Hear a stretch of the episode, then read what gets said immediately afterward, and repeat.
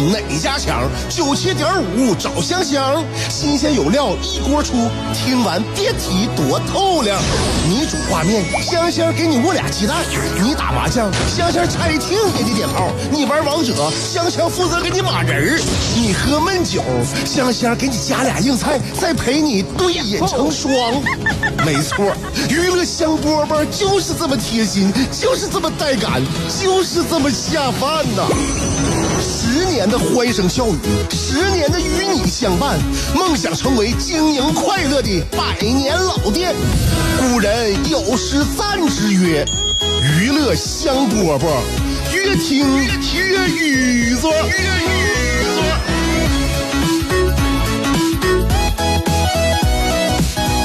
娱乐香饽饽节目又开始了，我是香香。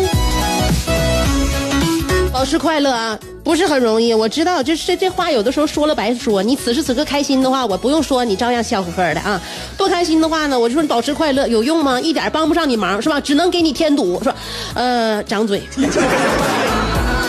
我的意思是说什么呢？成年人呢，生活当中每天如果有百分之五的时间来用快乐的话，我就觉得这是一个非常不错的一天了。你别以为百分之五这时间少啊！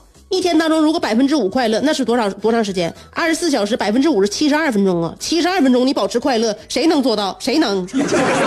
真的，百分之五的快乐真的已经很久了啊！下午两点钟，我们的节目就从这个时候开播，那三十分钟不到就结束啊！如果在这段时间你能稍稍有点快乐的话，那我是不是也给你这百分之五添砖加瓦了？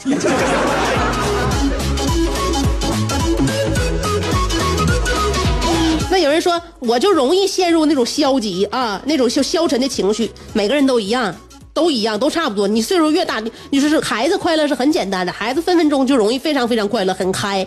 大人了，我们成年人能满足我们自己需求的啊，能让我们开那个开心的，能够点燃我们情绪的那事儿本来就少了，越来越少了啊。所以呢，我们，但凡遇着一点压力，或者说我们每天的呃日常生活再是这个循环往复，没有什么这个惊喜的话呢，很容易消极呀、那谁能够触发燃爆我们的那种嗨点呢？那很难。所以呢，我就想跟大家说啥呢？如果说啊，你要是消极情绪来了，千万不要懒。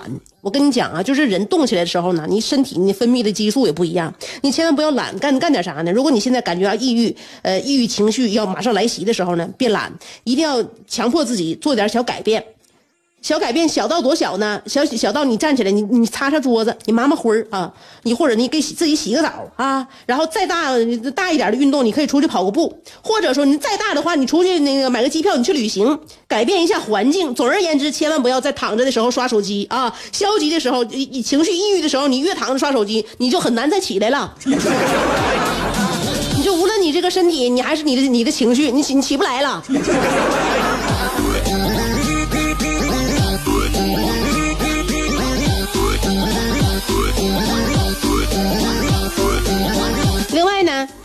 你这个就是一运动起来呢，你就感觉你自己状态啊，身体状态你就发生了改变之后呢，你心情就不一样了。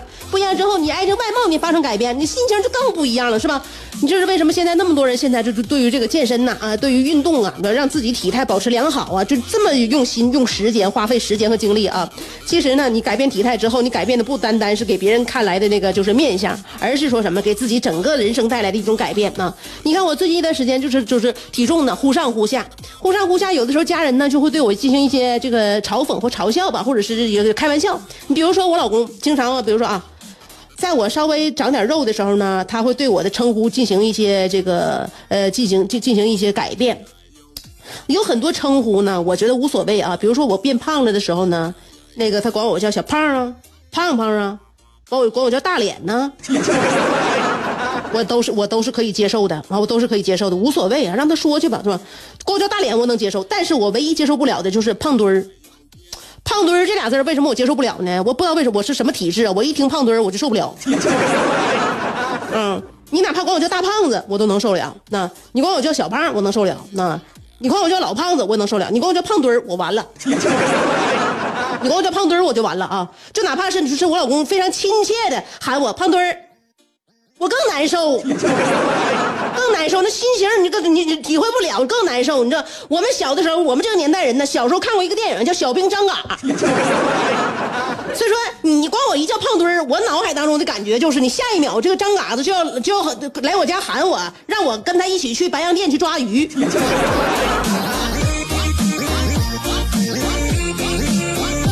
所以你叫我别的无所谓，你就叫我胖墩儿，就是对我灵魂的直击。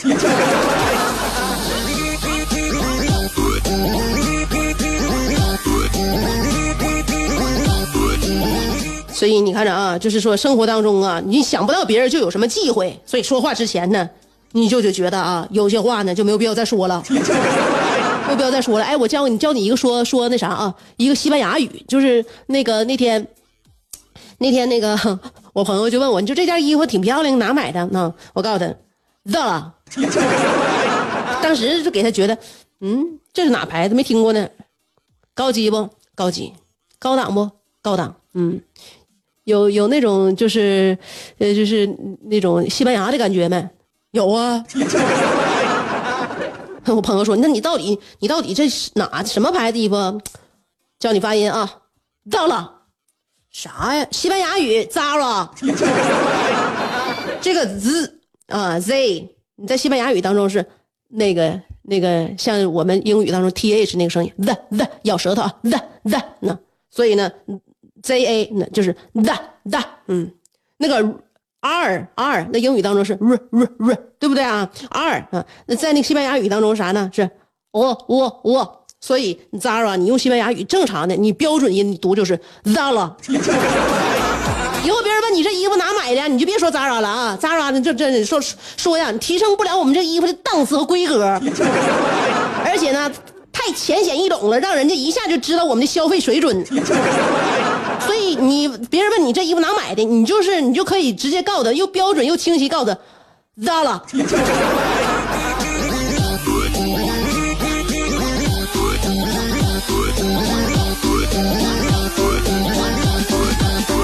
所以娱乐香饽，我告诉你，这节目你就听一听，你就感觉越来越会感觉这节目绝对可绝对行。世界太，要么庸俗，要么孤独。但娱乐香饽饽绝不会让你孤独，更不会让你庸俗。不管你的咖位是钻石、青铜还是断桥铝，不管你的职位是总裁、主任还是小助理，总之，快乐从不划分等级。据说，听过娱乐香饽饽的人，字典里那些无聊、孤寂等字眼。全叫李香香给抠了出去。快乐是一秒，不快乐也是一秒，所以先快乐再说吧。娱乐香饽饽，欢迎继续收听。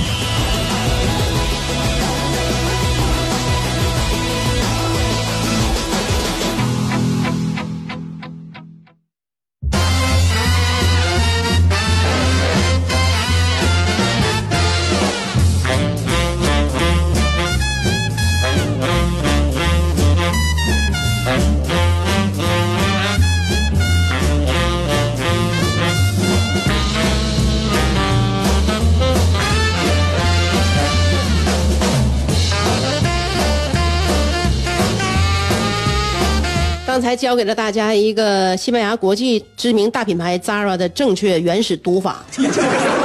那么呢，其实这个语言呢，教与不教啊，你就会发现啊，这个他看你这个学这门语言和运用这门语言的人呢，他的这个时间表啊，你看他这个时间表，比如说你学一门外语，你这个时间表呢，就是有人呢，这那个哎。搭上边，他慢慢的他就会说，他操练起来，呃，逐逐渐的他运用的就特别早。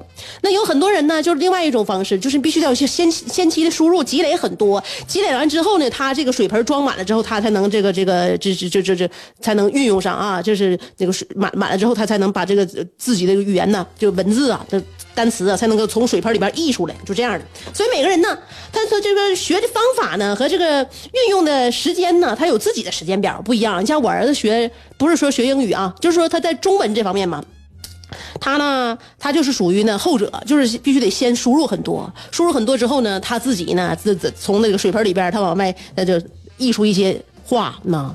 我儿子一开始他不像就是孩小孩咿呀学语啊，先开始蹦字儿，妈爸爸妈妈爸爸娃娃嗯叫叫奶奶，啊不这样的，不这样，他不说话，那他不他不吱声他 表达呢呃从不停歇，因为他的表达还比较能够让我们家长呢这个判断正确啊。他呢渴了饿了要干啥呀？他就嗷嗷乱叫。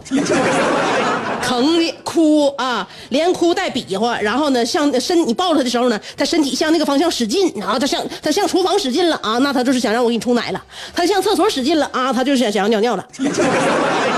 啊，你一边抱他的时候，我他就像那个，就就像像像那个，就是叫叫牵牵驴似的啊，他牵着你大脖梗子，他往他往你往那边调动你的整个肢体啊，他就这种啊，所以呢，基本上呢，他也不吃亏他基本上他需要别人为他提供什么服务呢，他是能够表达出来的啊。也就是说呢，其实我们家长啊比较能够领会他的意图，但是他呢，就一看你家长特别能够领会他的意图了吧，他就自我表达的这个欲望啊就降低了，那他就没有必要说话了，是没有必要说话。他在那个就是。冒话的时候呢，他一一看我冒冒话，我就嗯嗯嗯嗯，明白了。家长就该该递啥递啥，该上哪上哪就完事儿了。他觉得这事儿挺省事儿啊，那还说啥话呀？这不说话。所以呢，就是给我妈吓过呛，我妈就害怕了。就是哪怕就是在在楼下遛弯的时候啊，那比我儿子小三就是两三个月那孩子那个。往外冒话，然后人家的爸妈还说呢：“哎呀，咱家这孩子呀，就是冒话这方面，说话这方面特别晚。”我妈一看这他大外孙的话，还比不上人家呢，这都算说话晚的。那我大外孙是属于啥呀？就回来呢，就跟我说说你你没事啊，你多让孩子说说话，你让孩子多说话啊。后来我说那这个东西，这这这这这也引导不了啊，我咋让他说话呀？是不是？那我我让他说话，我得先说。那关键我现在说的越多，他就越不说。那问题现在不就这在在这呢吗？咱的话，咱家话不都全让咱俩说了吗？那孩子不说话呀，那就这么慢。那所以大家就一直非常着急，就耐心等待吧。然后啊，有一天呢，呃，我儿子在家里边就突然之间出了一句整话，跟我说：“妈妈。”遥控器在哪里？当时我们就家里边人全在啊，就互相之间就就你瞅我，我瞅你，就表示这是十分惊讶。房盖要揭开了啊！啊，哎，比应该比这还长，我就说短了。妈妈，咱家遥控器在哪？就这整整个就一句话，我们当时就全疯了，就全疯了。疯完之后呢，哎，我儿子又恢复出厂设置了。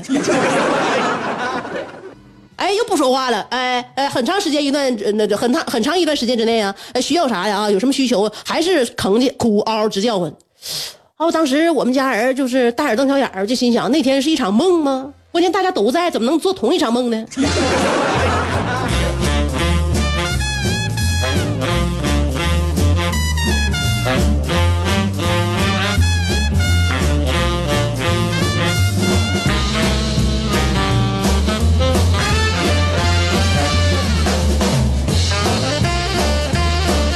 现在呀，现在我跟你讲吧，就是说呀，这摆摊儿这事儿啊，大家天天提，天天说，天天唠。当然了，我一直也认为摆摊儿啊，这是一个城市的一道风景，它是这个城市的烟火味儿，对吧？就是说，就是说，它这是一种城一个城市的就是人性化了啊，人性化。嗯，那现在你说这个地摊经济呢，就是说是一个人性化的政策。但我觉得现在这个自媒体呀，对这个 地摊这个事儿啊，啊这这个是包装的或者是宣传的呀，好像各各怀各心怀鬼胎。各有各的说法，但是呢，所有的自媒体好像呢，现在都是为了博人眼球吧？你就看他们的标题，就觉得非常吓人，有有点什么呢？有点又开始要要什么了？要要那个舍本逐末了啊！要舍本逐末了。你比如说啊，我现在能预想到啊，因为我看了几几个标题了，我感我感觉未来这些标题就会大，就是纷纷的出现。比如说某男子摆摊儿年赚百万，并买房娶妻；博士辞职摆地摊儿，嗯。烤鸡这个这个烤鸡架一年买豪宅，我就现编的啊，现编的，你就你就感觉我这个笔锋就是像不像那个自媒体的标题吧？那或者说是嗯，因炒股离婚，小伙转型炒面复婚啊！我在北京摆地摊，月入十万，你在写字楼吹空调，焦虑还贷，你还在考虑摆摊，而别人已经摆上热搜了。或者是还做什么自媒体呀？走，摆摊儿去。摆个摊儿能解决你百分之九十九的烦恼，所以就是有时有时候啊啊，这个事儿呢也不见得是一件坏事儿啊。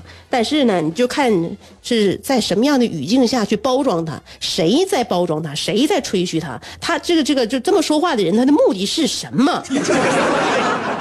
啊，那还是希望大家少看一点博人眼球的。另外呢，这个焦虑啊是怎么缓解的？都是靠自己啊！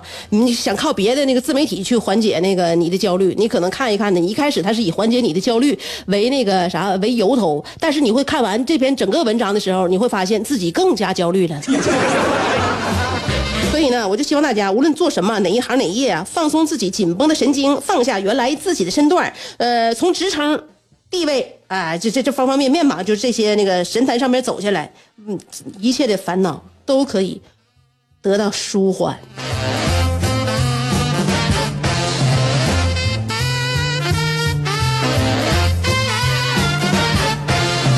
另外，现在这个自媒体，你会发现啊，你怎么看呢？就是，呃，这个。社会呀，呃，娱乐八卦呀，层出不穷。但是你发现，不管怎么出，也就是那点事儿，嘚嘚瑟瑟的，就是就是那点事儿，就是没有必要太把这个精力多放在那方面啊。就放就感觉呢，这些事儿啊，其实大的大同小异，大同小异。而且呢，你就即便你就不关注这些自媒体，不关注这些东西的话，那这些信息也会以各种各样的方式转着弯的，就是在你眼前站牌。你想看不见是不可能的，所以说你就不用总盯着它了啊。浪费自己的时间，浪费自己时间啊！哎哎，而且呢，就是用明星那么明星的话来说，就是说属于占用社会资源。你占用社会资源的，哎哎，说到明星了，我想问一下，你知道为什么明星分手都都要都要宣布一下吗？就都要宣布一下，就我分手了，我分手了啊！和谁和谁分手了？你分手就分手吧，你宣布什么？就为什么要宣布呢？后来我分析是这样的啊，就像就是出租车啊，你你坐出租车，你下车之后呢啊，这个这个乘客下车之后，司机都会竖起来一个空牌啊，呃。空车这个空车这个车牌你必须得竖起来，要不然的话，你下一个乘客怎么上车呀？问题明星，你明星你竖起来这个空车的这个车牌你跟咱没关系，因为咱肯定是上不了明星的车呀。就是我们我们就是说不很多事儿呢，就是我们知道了又能如何？好了，今天我们节目就到这儿了，呃，娱乐香饽饽，明天再见。牛顿缺一个苹果。孩子缺一个远方，杜甫缺一段惆怅，乔峰缺一段迷惘，阿基米德缺一个撬棍，莱特兄弟缺一双翅膀，奥沙利文缺一次流浪，科比缺一次飞翔，而你，渴望快乐的你，刚好缺一个香香。等什么呢？记住，娱乐香饽饽，老酒新茶都与你共饮，大成小事儿都说给你听。